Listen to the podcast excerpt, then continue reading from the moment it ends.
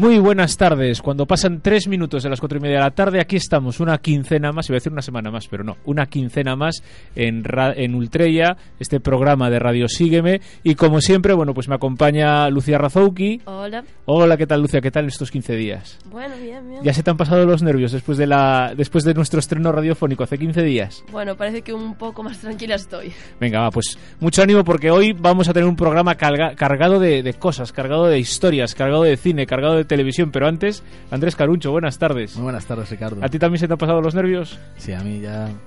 Ya estás suelto, suelto, suelto.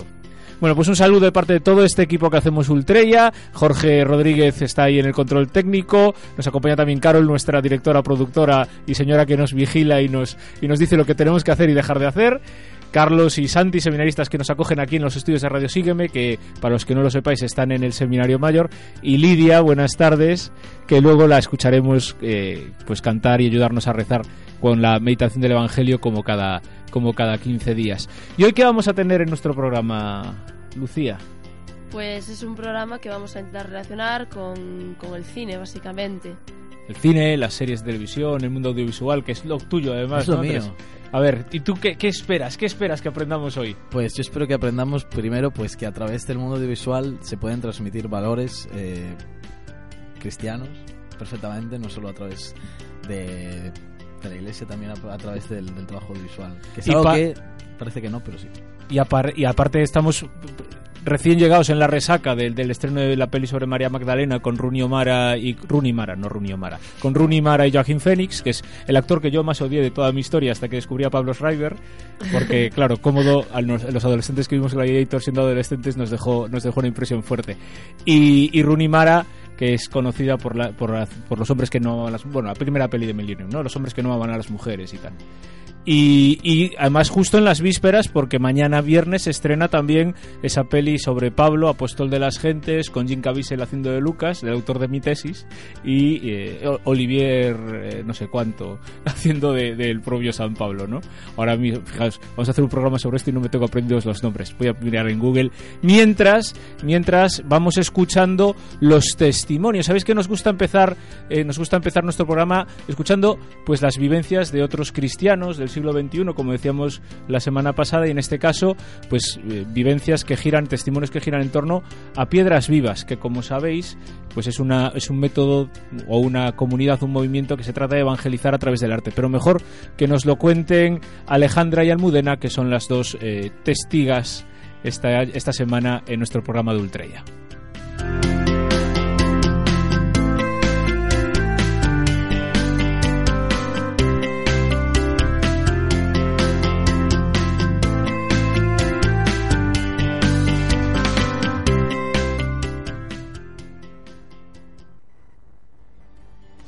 Que me han dicho que tenía que dar pues una explicación más o menos de cómo había sido Piedras Vivas para mí y la verdad es que es que no hay palabras para describirlo, o sea, es genial. A ver, yo tenía quizá la desventaja de que iba pues no sola del todo porque conocía a Cris y a Carol y a Alberto y a Javi Cura y a Ricardo también, ¿sabes? Pero era, o sea, era la más pequeña, totalmente perdida, aún encima, claro, tú llegas allí, todo el mundo te habla en otros idiomas y dices tú, madre mía, o sea, colapsas. Y, pero es que aún así, cuando vas conociendo a la gente y te vas metiendo más en materia, y además, pues para mí, que yo estudio historia del arte y no sé, lo veía, lo acababa de dar en clase y entendía absolutamente todo el mensaje que se quería transmitir, pues lo vives súper intenso. Y, y yo creo que es una de las ventajas que tenía a la hora de poder dar las explicaciones a, pues a los peregrinos, a los turistas. De hecho, en plan, yo recuerdo todas las explicaciones que daba que eran, o sea, tú querías transmitir algo y lo, lo conseguías transmitir, pero realmente quien más te transmitía era el peregrino, ya fuera con su mirada, con cómo se quedaba con la explicación. En teoría estaba destinado para aquellos que peregrinaban en la Edad Media, ¿sabes? Pero ese mensaje no es, no es mmm, algo propio de la Edad Media solo, sino que es totalmente atemporal, aplicable a el día a día y bueno, al día a día tanto de los peregrinos como nuestro, ¿sabes? Y yo creo que eso es lo, lo fundamental. O sea, el saber transmitir un mensaje atemporal que, que llega a todos, que es universal y con el que pues tantos estamos tan contentos y compartimos, que ese, bueno, pues ya sabéis que es el mensaje de la salvación, el amor de Dios y, y bueno, y todo eso. Y bueno, ya me despido porque me han dicho que el vídeo tenía ser, que ser corto y creo que he resumido bastante bien todo lo que en lo que consistía. Así que muchísimos besos a todos, abrazos a todo el mundo y espero veros pronto a todos. Hola, soy Alejandra, tengo 18 años y este es mi primer año de historia del arte aquí en Santiago. Y la verdad es que cuando me propusieron piedras vivas, yo no sabía lo que era, pero cuando me dijeron la palabra arte dije, ya está, no sigas, esto es para mí. Y aunque aún no hayamos podido empezar con el servicio, que es lo más fuerte, por así decirlo, la verdad es que para mí el tener la oportunidad de formarme y poder andar más allá en la simbología y en la historia del arte, para mí está siendo un regalo. Además, en esta formación no solo contamos con charlas de catedráticos que conocen muy bien la materia, sino que nos proponen actividades tan alucinantes como la del viernes pasado. Y es que tuvimos la oportunidad de visitar las ruinas romanas de la catedral. Y no sé si es porque es a lo que me quiero dedicar yo, pero yo estaba que se me salían los ojos de las órbitas. Vamos, en resumen, eh, Piedras Vivas es una experiencia súper recomendable, al menos en lo poco que he podido vivir yo, y ya estoy deseando empezar con el servicio.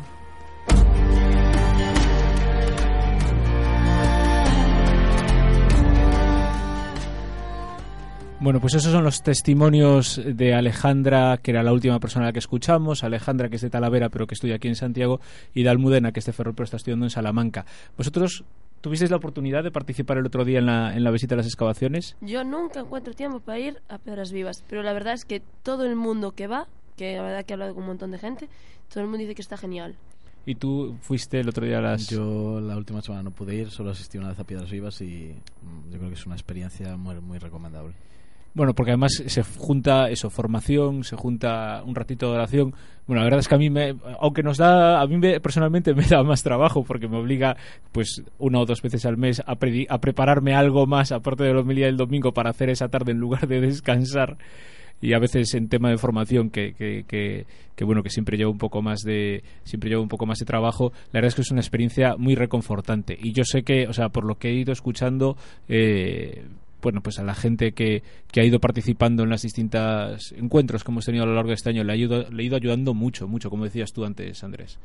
Y yo os invito que, porque la, el plato fuerte de Piedras Vivas es un campus internacional que hacemos siempre en agosto, que haremos del 1 al 13 de agosto, que es de lo que nos está hablando precisamente Almudena y que, que, bueno, este año será, insisto, del 1 al 13 de agosto y, y bueno, podéis iremos poniendo ya la, la información en, en, las webs de Pastoral Universitaria, Pastoral Juvenil a medida que se acerque el verano. Ahora estamos haciendo fuerza en otras cosas, pero la verdad es que fue una experiencia fantástica que a los que participamos, ya hablaba de Javi, Javi Cura, que es nuestro delegado de Pastoral Juvenil, Javi García, de mí, de Carol, de Cris, de Alberto Blanco, eh, que somos los que participamos de aquí en la diócesis, la verdad es que nos abrió muchísimo los ojos y, nos abrió muchísimo el corazón. Bueno, pero vamos a ir eh, pasando ya de pasando ya de, de, los testimonios a la siguiente parte de nuestro, de nuestro programa. Y como siempre, antes de meternos en vereda, bueno, pues queremos poner algo de música. La semana pasada era Lucía la que nos traía la música y esta semana eres tú, Andrés. ¿Qué nos tienes preparado? Pues os tengo preparada una canción de los años 80 de Nacha O sea, que Pop. tú no habías, no habías nacido. No había nacido aún. Estaba... Yo sí. Sí. Bueno, no, cuando, cuando fue esta canción yo esta no había nacido no. tampoco, porque es del 81, del 82, y yo soy del 84. Sí. bueno, sí. Nacha Poca, además a mí me gusta mucho, perdón, sí que te pues la canción, no te preocupes. La canción es La chica de ayer y bueno, para qué mentir, pues reconozco que no es una canción quizás que represente valores muy vamos a dejarlo en stand-by. Pero a mí es una canción que siempre me ha gustado mucho. Yo que en casa siempre he bebido mucho la música de los años 80, 70. Soy muy fan de, de grupos como pues, Nacha Pop, Los Secretos, Tucandú. Un, poco, un poco ñoño. Un poco, sí. Sí. Eso es lo que me pegó mi madre. y, y, bueno, también soy un fan acérrimo de cierto programa de la TV al cual no voy a hacer eh, publicidad. Eh, publicidad, pero que, que ya salen estas canciones. Ya ha terminado, gracias a Dios. No, no, no, no, no. no, no. Un programa que jamás que terminará y seguirá. No acabará nunca. Y, pero bueno, y eso. Ah, de cachitos. Claro. Eh, cachitos, vale. Creo que estabas hablando de, del demonio. Digo, de eso, bueno, sigue. Bueno, y a mí es una canción que siempre me ha transmitido mucha paz. Es una canción, de hecho, que escuchaba durante los exámenes y siempre que tengo exámenes la escucho porque me transmite mucha paz y bueno, pues espero que le guste a la gente que no la conozca. Y Pues vamos a asomarnos a la ventana y a escuchar la chica de ayer.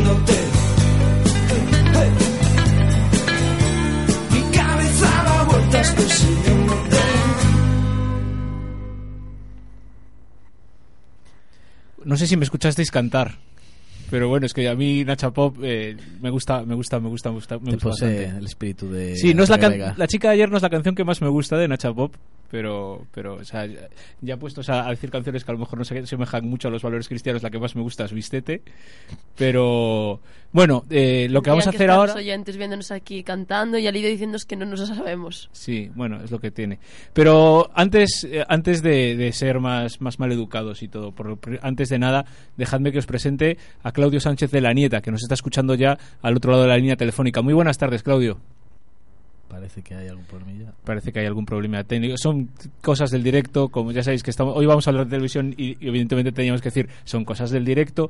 Entonces, si os parece, chicos, lo que hacemos es, mientras esperamos a, a recuperar la conexión con Claudio, eh, vamos a, a introducir este tema de, este tema de, mm, del cine, de la televisión, de la, del- también la transmisión de valores a través de los, de los medios audiovisuales y de la cultura popular, pues con tres pequeñas entrevistas que hemos hecho ya pues esta semana.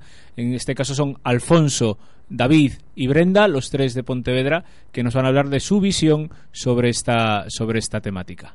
Bueno, tenéis que disculpar los, los problemas técnicos y por porque parece ser que hoy nos ha traicionado los, los medios de comunicación audiovisual, Andrés. Tienes que hacer algo. Eh, pues resetear, siempre resetear. Apaga y vuelve a encender, vamos. Bueno, eso es informativo. Sí, eso es sí. Funciona para todo.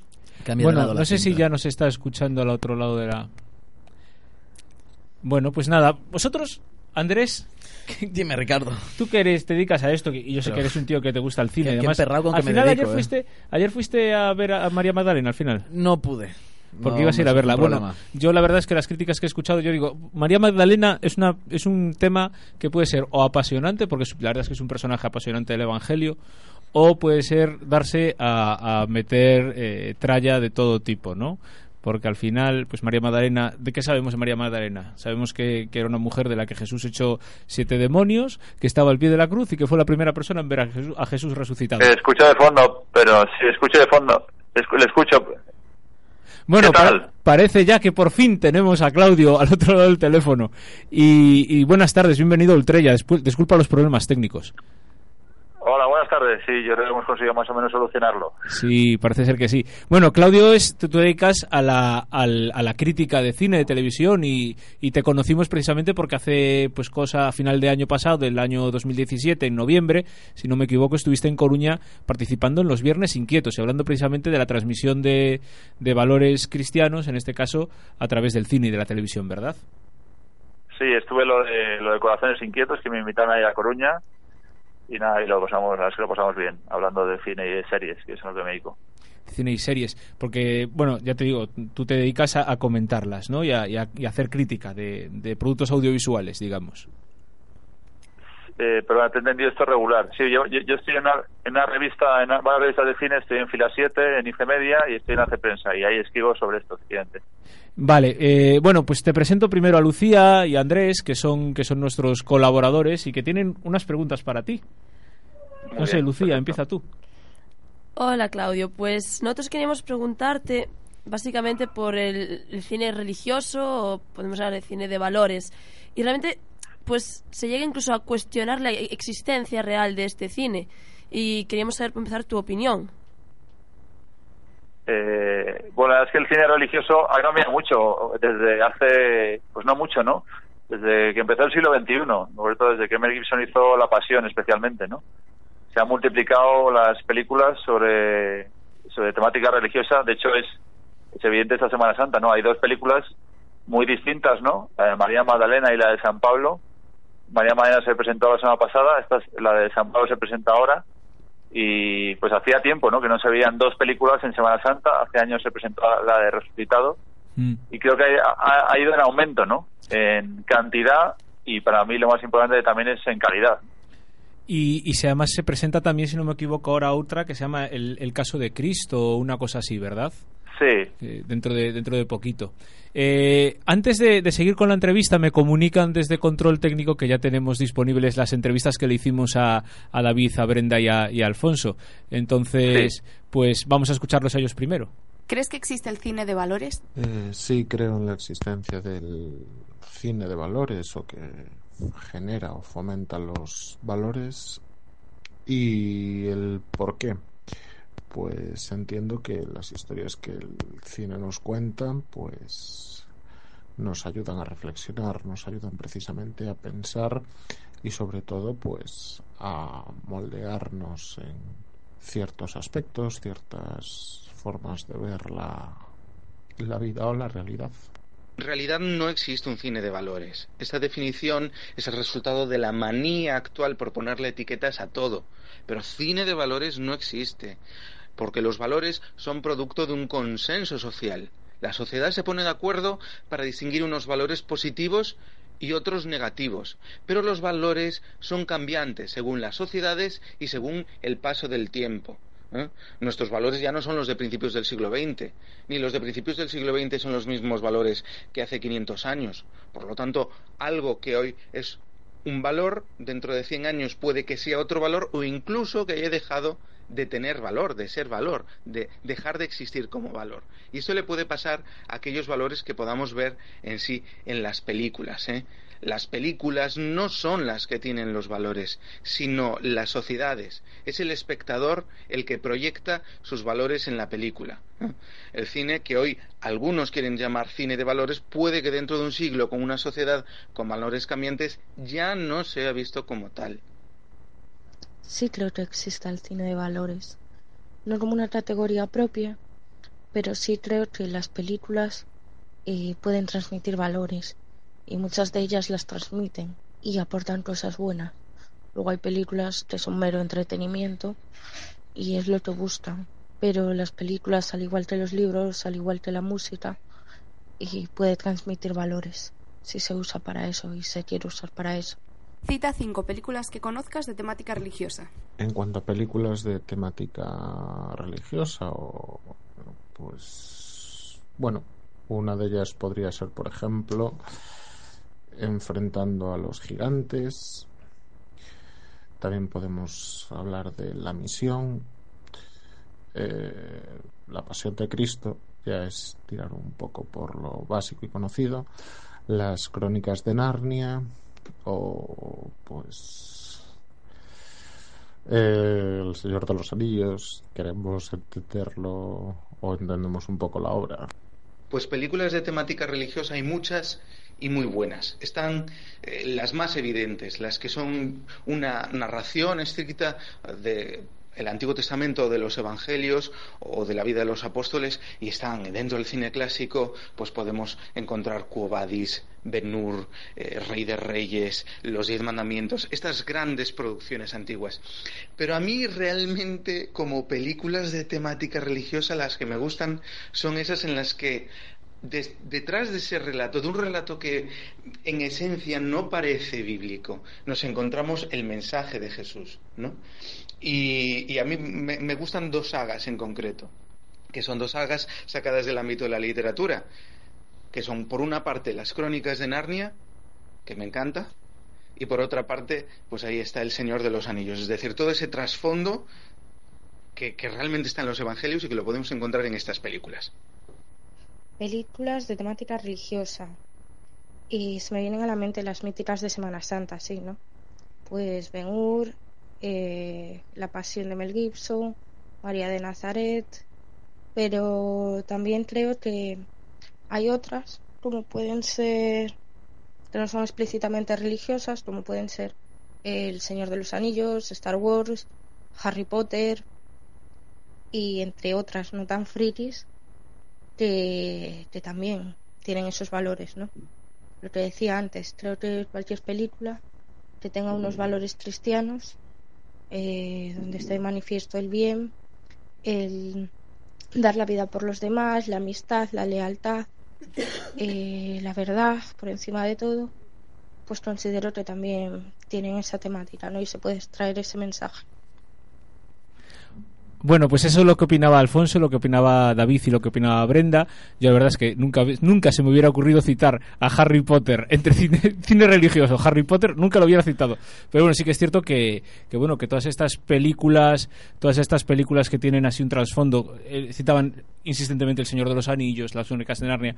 Bueno, pues siempre, siempre podemos sacar algo para el Evangelio. Pero Claudio, eh, ¿Tú qué entenderías por cine de valores? Porque al final eh, ni, ni, ni David, ni Brenda, ni Alfonso llegaron a una conclusión común los tres.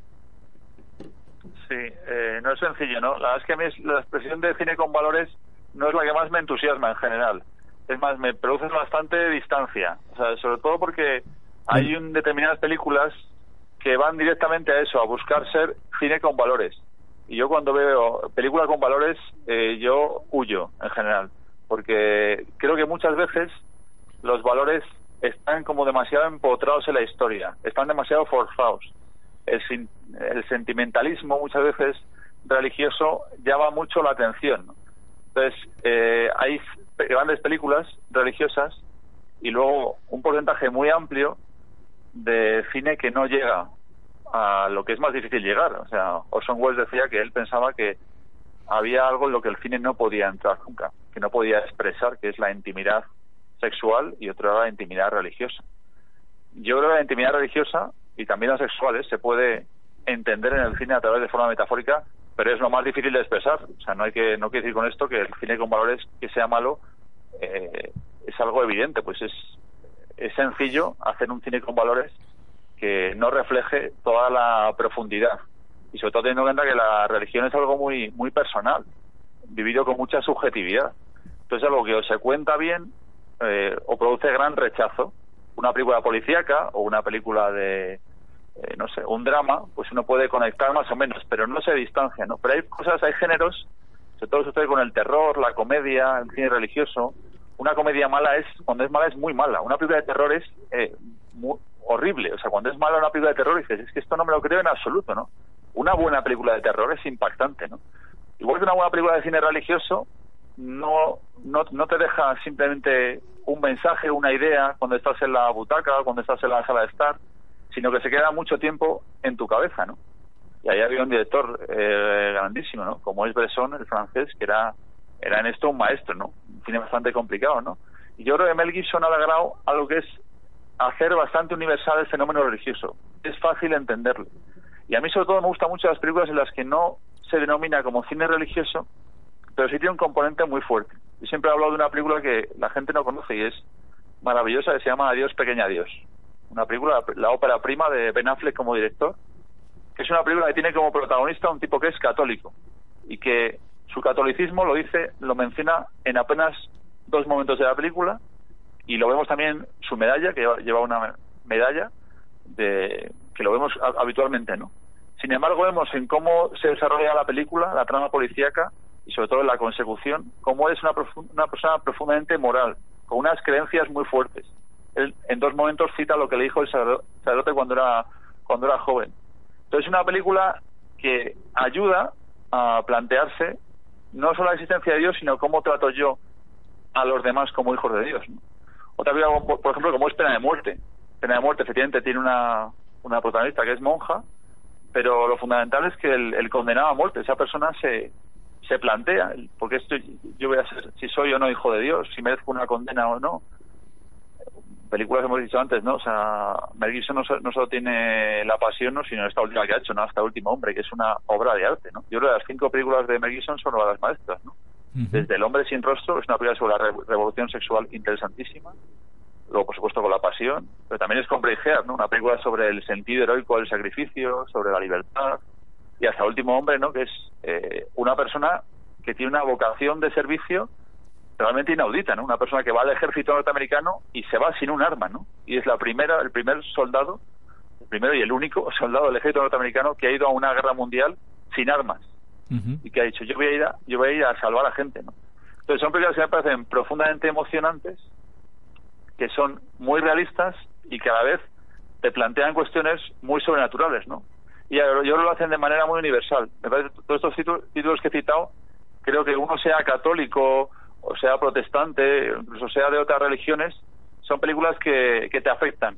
Y eso creo que las películas con valores no te sucede. Eh, hay, hay hay sectores de la población que no que no conectan ¿no? con esa espiritualidad, digamos. De hecho, hay sectores de la población que a lo mejor le pones delante eh, la pasión de Cristo y dicen esto es una cosa de curas, no la voy a ver, pero yo creo que todo el mundo ha visto, o sea, estabas ahora el cine de, de- de Mel Gibson, todo el mundo, o prácticamente todo el mundo hemos visto Braveheart. Has mencionado a Braveheart y Jorge empezó a, saltar en la cabina, o sea, todos lo Ah, hemos visto y todos nos hemos emocionado con William Wallace.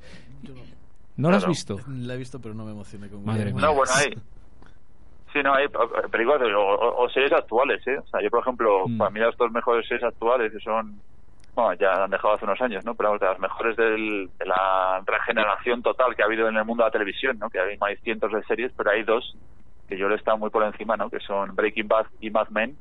Claro, son series que son de matrícula de honor. Eh, a que son series que reflejan muy bien lo que es la carencia de Dios y la moralidad de los personajes. Mad Men y Breaking Bad van sobre lo mismo, que es sobre el sueño americano como la gran mentira. Personas que en principio quieren un bien, un bien económico, y, sin embargo se acaban corrompiendo y siendo absolutamente infelices, ¿no? Porque hay un gran vacío en su vida. A mí Mad Men y Breaking Bad me parece una, me parecen series religiosas. Eh, no, sinceramente no. Pero me parecen series magistrales y que ayudan mucho a pensar al hombre contemporáneo. Mucho más que otras películas que se tildan de, religiosas. Y bueno, eh, preguntarte, tú que bueno que hablabas ahora de, de esto de que ha aumentado ¿no? el, el cambio que dio Mel Gibson a lo que tenemos como cine de valores o cine religioso, ¿tú por qué crees que, uy, perdón, ¿tú por qué crees que en los últimos años ha aumentado eh, esto del cine religioso? O también, no solo por qué, sino eh, cómo es ese cambio que hay, ¿Cómo, cómo definirías tú ese cambio que hay entre el cine religioso de antes y el cine religioso de ahora? Hombre, yo creo que hubo un gran cambio con La Última Cima. La Última Cima es un documental que hizo 800.000 euros en taquilla. Para que os hagáis una idea, el año pasado me parece que hubo cinco películas españolas que superaron los 800.000 euros en taquilla. Y ha habido películas muy promocionadas. Claro, La Última Cima era una película sobre un sacerdote, no sé si conocéis la historia, que, que murió en la, en la montaña y, había testimonios de personas que la habían conocido. Coincidía además con, con, un momento en el que salía mucho las noticias, pues, las noticias de Pedrastia y, y esta noticia en ese momento, este, este, esta película, por el propio comentario de la gente, porque apenas se publicitó, apenas pues habló de ella, eh, consiguieron, consiguieron generar un ambiente en el que pues ha sido de los documentales más vistos, no de documentales religiosos, sino de documentales de otras temáticas. Ahora el cine documental aparece cada vez más en las salas grandes. El año pasado hemos visto alguna película que a mí me parece absolutamente increíble, que es eh, Converso, una película que ha ganado, eh, no ha ganado tanto dinero, pero bueno, ha, ganado una, una cierta cobertura económica y luego además ha estado en, ha ganado un premio en el Festival de Málaga, se presentó en el Festival de San Sebastián y a mí lo que más me gusta, que Converso es una película que yo he visto en páginas web, críticas de cine de personas muy distintas, de ideologías muy, muy diferenciadas y todos coinciden esto es un grandísimo documental. Esto tiene una grandísima calidad. Y además, como es un testimonio real de cuatro personas, que además es curioso porque lo, ha hecho un director que no es converso. Él cuenta cómo eh, está asombrado porque toda su familia se ha convertido menos él. Entonces, él los entrevista y lo hace con respeto y lo hace con profundidad. Y dura una hora y, y se te pasa volando. Y tú ves todo lo que te cuentan y yo pocas veces he visto entrar con tanta profundidad lo que significa que una persona se encuentra a Jesucristo, o lo que una persona eh, tiene en su interior cuando de repente empieza a rezar. Eso lo ha conseguido muy poquita gente. Yo lo consiguió hace años, por ejemplo, Paco Arango, con Maktub. Maktub una película que no tuvo nada de éxito, con uno, un repartazo increíble, con Rosa María Sardá, con Diego Peretti, con Aitán Sánchez Gijón, con hasta, estaba hasta el de hasta el, el gordito de perdidos, ¿no? O sea, estaba todo el mundo ahí, ¿no? Una comedia divertidísima, muy profunda, pues el tío la hizo para además para la Fundación Aladina, Aladina en la que trabaja él de niños contra el cáncer y una película que prácticamente no dio un duro y la siguiente película que ha hecho que ha tenido mucha más publicidad que se llama lo que la, lo que lo que la, lo que de verdad importa que es una película muy menor eh, está muy muy lejos de Maktub mucho menos divertida mucho menos profunda pues ha dado casi dos millones no entonces yo creo que hay que recuperar películas que están ahí y que por lo que sea algunas tienen éxito otras no pero sí que cuando pasa el tiempo, yo creo que los críticos de cine tenemos un problema, ¿no? Que siempre vivimos de nuestra primera impresión. Y es muy peligroso. A veces acertamos y yo a veces, sobre todo cuando estamos en un festival, a veces una película nos parece buena, la vemos fuera del festival, que es una especie de estado de, de shock, de sobredosis, y la vemos fuera del festival y decimos, oye, pues esta película era mejor o peor de lo que yo pensaba, ¿no? Y yo creo el converso, o Maktub, es las películas que una vez, una y otra vez, dices que realmente son buenas. Y el paso del tiempo hace que, bueno, como el buen, buen vino, ¿no? Entonces, esto realmente merece la pena verlo una y otra vez, ¿no? Porque da mucho que pensar, tiene mucha profundidad y el revisionado gana mucho, ¿no? En, lo que nos deja deja en el espectador, ¿no? Bueno, y la verdad es que hablabas ahora de taquillas y de, y de y del pozo que dejan muchas películas. Yo soy un firmemente firme convencido de que realmente eh, la cultura se crea en la cultura popular, que la cultura se crea pues ahora hoy en día en el cine, en la tele, eh, en los cómics, eh, en los libros y no a lo mejor en las universidades o, o demás. Y, y, quizás, bueno, insisto, hablabas de taquillas y si hay películas taquilleras hoy por hoy y estamos acaba de salir esta semana el tráiler de, de Infinity War son las pelis de superhéroes, ¿no? Sí, que a Lucía le gusta mucho. Las películas de, de, superhéroes todas, la verdad es que a día de hoy es raro la persona que no vaya a verlas. Pero realmente la cosa es, en este clase, en esta clase de películas, esta clase de cine, es todo industria en sí, lo que tú decías, una película para pasar el tiempo, o realmente podemos encontrar valores o eso. Mmm, imágenes que nos que podamos relacionar con el cristianismo y con la religión en general en esa clase de películas. Sí, eh, pues yo creo que se puede, por ejemplo, hay una serie que a mí me gusta mucho que se llama Daredevil. La serie, ¿eh? la película era muy mala, la que hizo Ben Affleck, pero la serie que ha llegado a dos temporadas y que está Drew Goddard, que es uno de los grandes genios de la ciencia ficción actual, y que el protagonista es, es Charlie Cox. Es una serie que evidentemente el personaje es, no solo es católico, sino que además toda la complejidad que tiene el personaje bebe de ahí, de que es un personaje profundamente cristiano eh, y tiene una idea de la, de la sociedad y de y de bueno y de su propia vida cómo, cómo, cómo enfrenta la lucha y, sus dificultades pues está marcada por por ese ese cristianismo ¿no? y yo creo que también en, en cierta manera no en la mejor película que se ha hecho en los últimos años de de superhéroes que es la trilogía de Nolan de Caballero Oscuro es una película que es, eh, sensacional no la profundidad que tienen los personajes y cómo habla algo algo tan importante ¿no? como es el heroísmo en la, sociedad actual, el, eh, también el, el relativismo, ¿no? Sobre todo la primera, la, segunda película, el Caballero Oscuro, la, la del Joker, pues que habla sobre eso, ¿no? Sobre si es posible la esperanza, sobre si es posible creer en el ser humano. Eh, yo creo que sí que cuando se hacen bien, y yo creo que el cine superior se está haciendo muchísimo y yo creo que, que agote. A mí los, ya los críticos nos agota porque es una detrás de otra y ya hay eh, Superman contra la Liga de Justicia, contra Batman y Rompetecho. Ya no sé contra quién le falta ya eh, y ya hay un momento que sobre todo eh, las últimas de la Liga de Justicia no pueden ser peores ¿eh? de, de personajes y, de, y el contexto, ¿no? Sí, pero yo, yo que soy pero muy... yo creo que hay cosas Yo que soy muy de DC, estoy muy decepcionado con las adaptaciones ahora mismo comiqueras, o sea, las adaptaciones de, de, las, de los personajes de DC, de DC al cine. Pero bueno, es lo, es lo que hay. Eh, perdón, que te había interrumpido, sigue. Bueno, eh, hablabas de hablabas de personajes conflictivos, de personajes con conflictos emocionales, de conflictos en los que hay su identidad religiosa y yo no dejaba de mencionabas antes series de televisión como Mad Men o Breaking Bad y yo no dejaba de pensar en eh, el presidente Bartlett, que es, a mí es uno de los personajes, digamos, como eh, católicos de series de televisión. El presidente Bartlett, para los que no sepáis, el del ala oeste de la Casa Blanca, eh, que tiene algún par de, de escenas, él aparece siempre como católico y en los que ese pensamiento influye muchísimo, ¿no?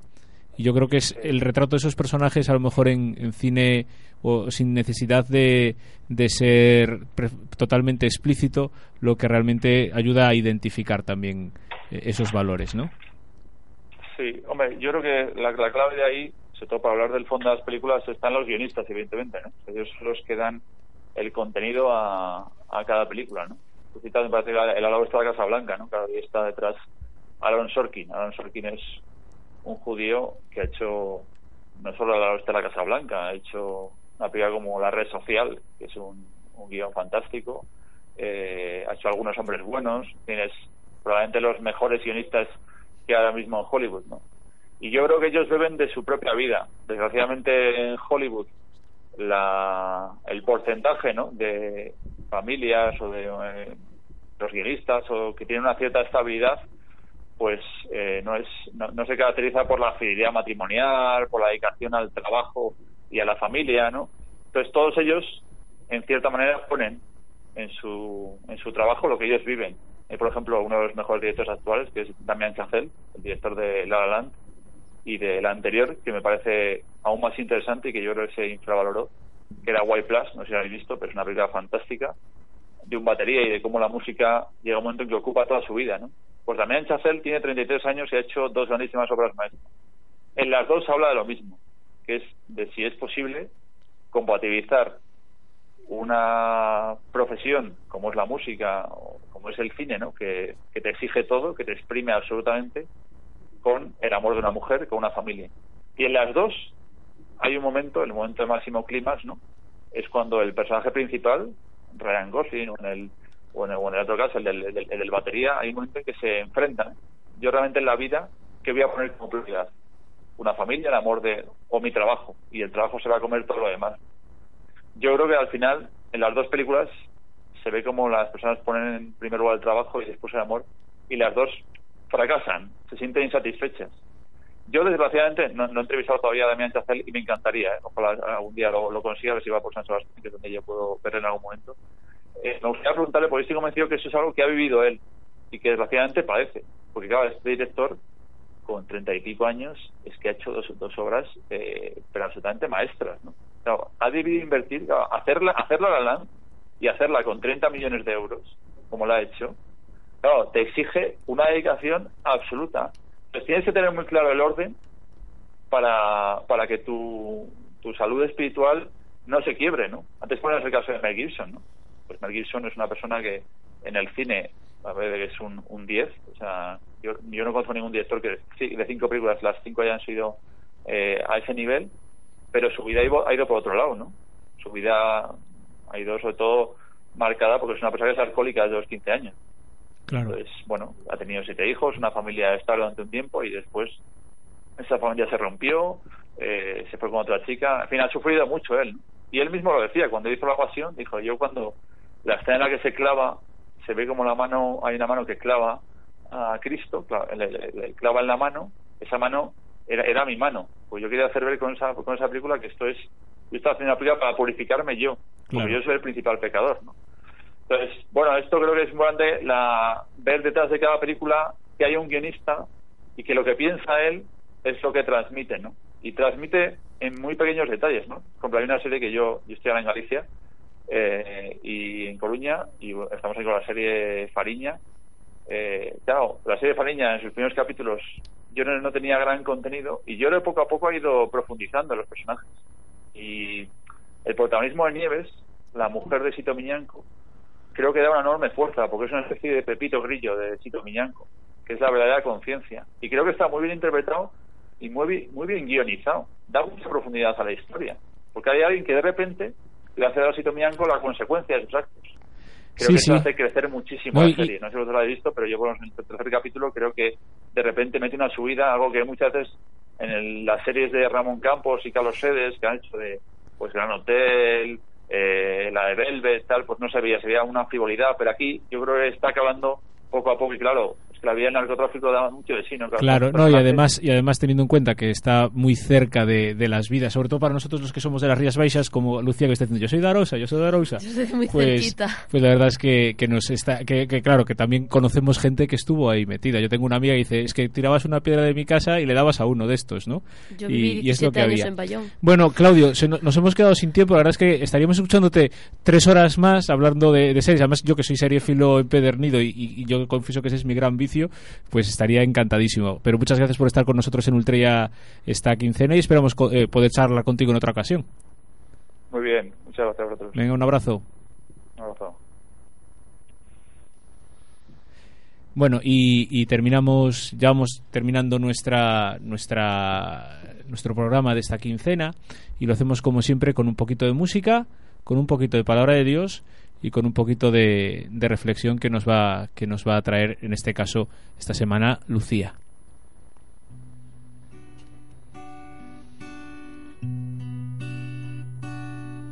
Una noche de sudor y la barca en alta mar, mientras amanece ya, tus redes están vacías, pero la voz que te llama, otro mar te mostrará, y sobre cada corazón sus redes echará. Dona toda tu vida como María al pie de la cruz y siervo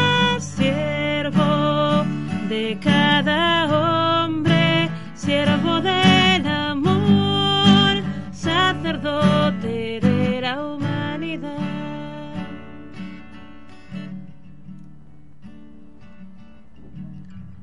Después de haber sido apresado Juan, vino Jesús a Galilea predicando el Evangelio de Dios, y diciendo, El tiempo se ha cumplido, y el reino de Dios está al llegar. Convertíos y creed en el Evangelio. Mientras pasaba junto al mar de Galilea, vio a Simón y Andrés, el hermano de Simón, que echaban las redes en el mar, pues eran pescadores. Y les dijo Jesús, Seguidme y haré que seáis pescadores de hombres. Y al momento dejaron las redes y le siguieron.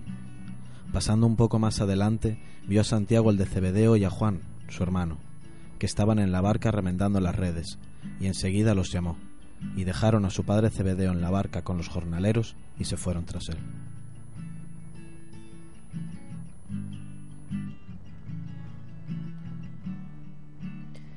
Pues en este trocito del Evangelio de, San Marcos vemos como Jesús llama a Simón, a Andrés, a Santiago y a Juan y es simplemente escuchar la llamada de Jesús y ellos dejan las redes y se van detrás de él.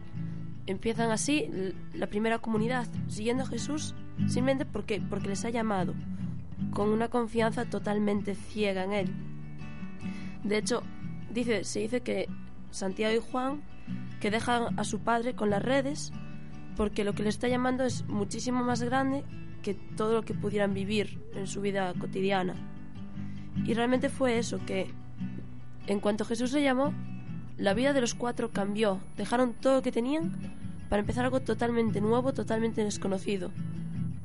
Y en cierto modo es un poco lo que debería suceder con todos nosotros.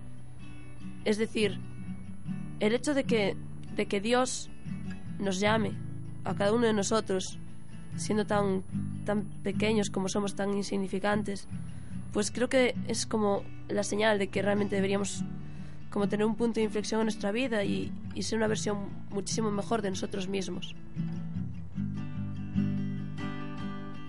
Avanzaba en el silencio, entre lágrimas esperaba que la semilla sembrada cayera sobre tierra fértil.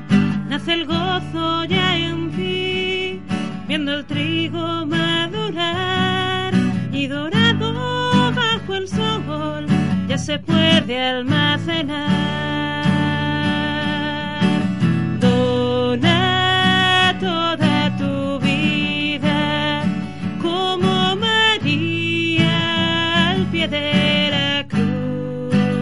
Serás siervo de cada hombre, siervo del amor, sacerdote de la humanidad. Dona toda tu vida como María al pie de la cruz y serás cada hombre, siervo del amor, sacerdote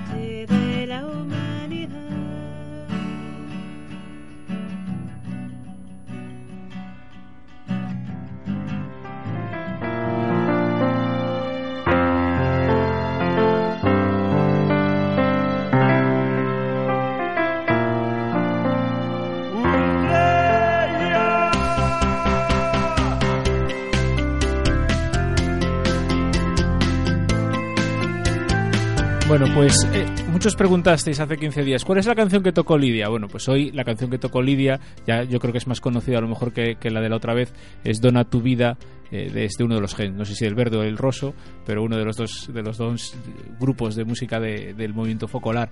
Eh, como sabéis, siempre terminamos, siempre terminamos esta sección de, de nuestro programa, bueno, siempre es la segunda vez que lo hacemos, pero ya me entendéis. Con un poquito de agenda, siempre. comentando un poco los comentando un poco los acontecimientos actuales. Y bueno, y un acontecimiento actual que está ahí ahí ahí es el presínodo, ¿no? ¿Sabéis lo que es el presínodo? Sí. Sí, a ver, cuéntanos. Porque es vez. que Lucía, Lucía me está, es que Lucía me está mirando así, ¿qué es esto? ¿De qué me está hablando? ¿Por qué me miras? Pues el presínodo, como su propio nombre indica, es lo que viene antes del sínodo. Entonces, eh, no sé si sabrán nuestros oyentes que se va a celebrar un sínodo de, sobre los jóvenes y la iglesia. Y lo que se está haciendo ahora es... Jóvenes, discernimiento vocacional. Sí, bueno, vale. no me sabía el título entero, perdón. Y en el presínodo lo que se va a hacer es, pues esos se están juntando en Roma, Ujú. eh, pues jóvenes que van a ayudar, a colaborar y a proponer ideas para el sínodo. Bueno, cada tres años se reúne eh, pues eh, los obispos del mundo o una selección, digamos, una representación de los obispos del mundo en lo que se conoce como el Sínodo de los Obispos para tratar diversos temas, ¿no? Entonces os sonará, hace muy poquito hubo el sínodo de la familia, antes fue el sínodo de la nueva evangelización, antes el sínodo de la palabra, ¿no? Se tratan distintos temas. Y para esos eh, sínodos, normalmente, pues hay comisiones expertas que, que redactan documentos preparatorios para encalzar un poco, porque al final, en un mes o en 15 días que dura, que dura el sínodo, siempre en el mes de octubre, pues tampoco da mucho tiempo a hacer grandes disquisiciones. Entonces, siempre hay unos documentos previos, previos eh, que preparan esas reflexiones sinodales de los padres sinodales. En este caso, en lugar de ser solo teólogos o solo una comisión de expertos la que prepare ello, si hay alguien experto en los jóvenes, la fe y el discernimiento vocacional, son los propios jóvenes. Y entonces 300 jóvenes de todo el mundo, eh, dos de cada país, pues han ido reuniendo en Roma estos días, esta semana, llegaban el lunes, terminan, se vienen el próximo lunes, o sea, de lunes a lunes, y, allí está, pues precisamente una persona que va a estar sentada en este estudio dentro de en nuestro próximo programa, que es Cristina Cons, que es una joven de nuestra diócesis que va en representación del 50% de los, de los jóvenes de España, porque del otro 50% va un chico que se llama Javier, que es de Valencia. Y nada, después ya cuando volvamos, pues le, le, le preguntamos cómo fueron esas reflexiones sinodales. Pero antes de eso, antes de volver nosotros, pues aún nos vamos de Semana Santa. ¿Qué vais a hacer en Semana Santa? Dormir. Yo, por lo de pronto, voy a celebrar todos los oficios y voy a participar en la Semana Santa en mis parroquias y demás, porque yo tengo seis y tengo mis obligaciones. Dormir, dices. No, en realidad no, tocar. Tocar en, en tu parroquia. No, no, yo voy de procesión tocando. Ah, qué bien. ¿Estás en una cofradía? No, en una Ah, banda de En una banda. trompetas. Una banda de trompetas. ¿Y tú, Lucía? Yo primero me voy a ir a competir y después cuando vuelva ¿A qué Semana compitas? Santa... ¿A qué compites? Yo Hapkido, defensa personal. Hapkido. Madre mía, yo me voy a apartar. Sí. Y ya cuando vuelva, pues ya viviré la Semana Santa ya en Casiña. Aprovechando también para ver a mi madre. sí que los que vivís fuera, pues al final. Bueno, pero muchos, hay gente, hay gente en nuestra diócesis, en nuestra pastoral juvenil, que, que va, se va de camino de Santiago, ¿verdad, Lidia? Tú te vas de camino de Santiago. No tenías que hablar, pero te voy a sacar un poco, te voy a hacer hablar un poco. Tú te vas de camino de Santiago, Este es por un paso de bloque.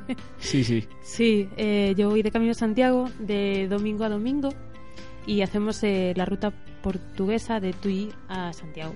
Y vais participando allí donde estéis, en los oficios, en las parroquias por las que paséis. Efectivamente. Efectivamente. Y, y hablo de los oficios especialmente porque sí, estaría muy bien, estaría muy bien que todos, o sea, que aprovechemos la Semana Santa para descansar, para ver a la familia y para tal, pero precisamente la Semana Santa también es para intensificar nuestro encuentro con Cristo. Entonces, vayáis de camino a Santiago, vayáis a tocar en la procesión, vayáis a descansar en casa, eh, no dejéis de participar allí donde estéis y si es en vuestra parroquia en la que en la que vivís habitualmente vuestra fe mejor en los oficios de Semana Santa, que son las celebraciones más importantes de todo el año, todo el año y encontrarnos con el Señor siempre siempre es importante.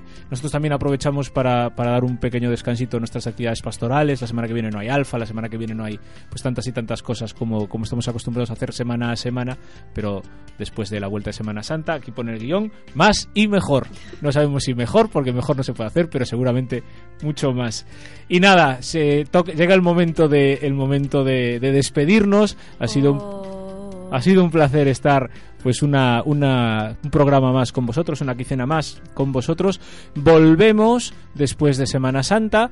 eh, el jueves, aún no, ahora no lo tengo en la cabeza, si me lo chivan de promoción, de, de producción, el jueves día 5 a las 5 de la tarde, mira qué fácil, el 5 a las 5 eh, volvemos y, y nos puedes encontrar en la web de Pastoral Universitaria, dpusantiago.com y también en iVoox, también en, en iTunes, nos puedes encontrar, puedes descargar el podcast y me comentaban los seminaristas, Carlos y Santi, que eso se puede escuchar en directo también a través de internet en radiosigueme.listentomyradio.com ¿Lo he dicho bien? Muy bien. Pasa que decirlo así de primeras no lo vais a apuntar.